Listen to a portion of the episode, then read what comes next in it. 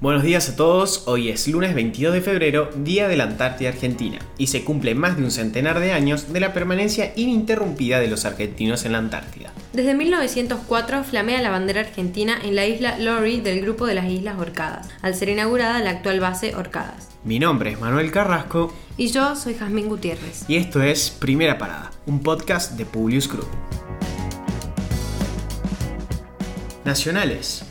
Caos en Argentina. El día viernes se conoció el escandaloso caso de las vacunaciones VIP. Horacio Berbisky reveló en una entrevista radial haber recibido la vacunación contra el COVID-19 facilitada por el ex ministro de Salud Ginés González García. Horas más tarde, el presidente de la Nación pidió la renuncia del ministro, el cual accedió mediante un escrito en el que decía haber sido responsabilidad de su secretaria que se lleven a cabo tales acciones, pero que igualmente se hacía responsable. Tras este suceso, se conocieron un sinnúmero de casos de personas de poder que recibieron recibieron la vacuna por fuera de las listas de vacunación general. Tantos personajes como Hugo Moyano y su familia, como Estela de Carlotto, admitieron haber recibido la primera dosis por fuera de los protocolos. La lista sigue aumentando y se están conociendo los nombres de intendentes, gobernadores, diputados, senadores, etc., que haciendo uso de sus cargos obtuvieron un trato preferencial para la aplicación de vacunas. Bajo estas circunstancias, la nueva ministra de Salud, Carla Bisotti, debe continuar con las tareas de vacunación general.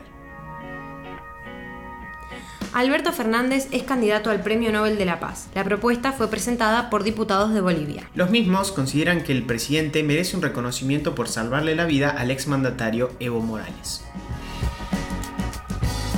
María Eugenia Vidal estará al frente de una misión de la OEA, observando las elecciones en El Salvador. El cargo fue designado por Luis Almagro, secretario general de la OEA. Los salvadoreños votarán legisladores, alcaldes, consejos municipales y diputados del Parlamento Centroamericano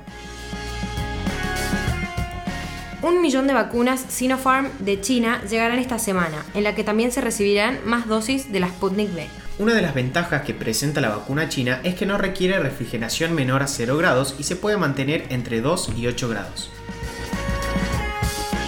Alberto Fernández viaja a México por los 200 años de la independencia de ese país. El mandatario participará el miércoles de los actos y sostendrá diferentes reuniones bilaterales. También recorrerá junto a López Obrador el laboratorio Liomont, donde se envasa la vacuna contra el coronavirus creada por AstraZeneca y la Universidad de Oxford, y cuyo principio activo se produce en la Argentina. Internacionales. Human Rights denunció que en Argentina y Perú se violó un principio básico de los derechos humanos al privilegiar la vacuna contra el coronavirus para políticos y allegados. El director para las Américas de la ONG, José Miguel Vivanco, exigió que los gobiernos de la región tomen medidas para evitar más abusos. La Unión Europea prepara nuevas sanciones contra Rusia por la detención del líder opositor Alexei Navalny. Estas medidas represivas consisten en prohibir la entrada al territorio comunitario a las personas sancionadas, así como la congelación de bienes que tengan en la Unión Europea y los ministros discutirán sobre quién debe estar en la lista de sancionados. Estas medidas se darán después de conocer que Rusia condenará al periodista a dos años y medio de trabajos forzosos. Uruguay parece ser el único país en la región que aún no cuenta con vacunas para su población. Si bien el presidente anunció que varias millones de dosis llegarían, todavía no hay noticias que verifiquen la fecha de arribo de las mismas.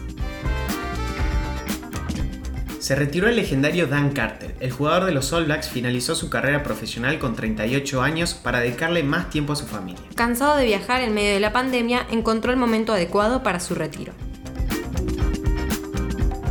Tras la inversión de 1.500 millones de dólares de Tesla, Elon Musk habló sobre el Bitcoin. El empresario argumentó que fue una estrategia para tener liquidez y sorprendió a todos con una particular frase. Sin embargo, cuando la moneda fiat tiene un interés real negativo, solo un tonto no miraría a otra parte. El Bitcoin es casi tan basura como el dinero fiat. La palabra clave es casi, dijo. Un vuelo con destino a Honolulu sufrió una falla en uno de los motores arrojando escombros en varios puntos de Denver. Afortunadamente, el avión que trasladaba a 241 personas logró aterrizar en el aeropuerto de la misma ciudad. Perseverance, el robot de la NASA, ha enviado varias imágenes del planeta rojo y también los datos que se capturaron durante el trayecto de la misión. La nueva directora de la OMC solicitó al Reino Unido que repartiera vacunas en los países más pobres, argumentando que el acceso igualitario también beneficiaría a los países ricos. Por su parte, Boris Johnson había declarado que esperará vacunar a su población antes de realizar donaciones. Con esto terminamos el resumen de hoy y empezamos una nueva semana. Gracias por escucharnos. Esperamos tus sugerencias en nuestro Instagram, publius.com.ar o en nuestro Twitter, publius-group. Los esperamos mañana en el próximo episodio de Primera Parada. Que tengan un muy buen día.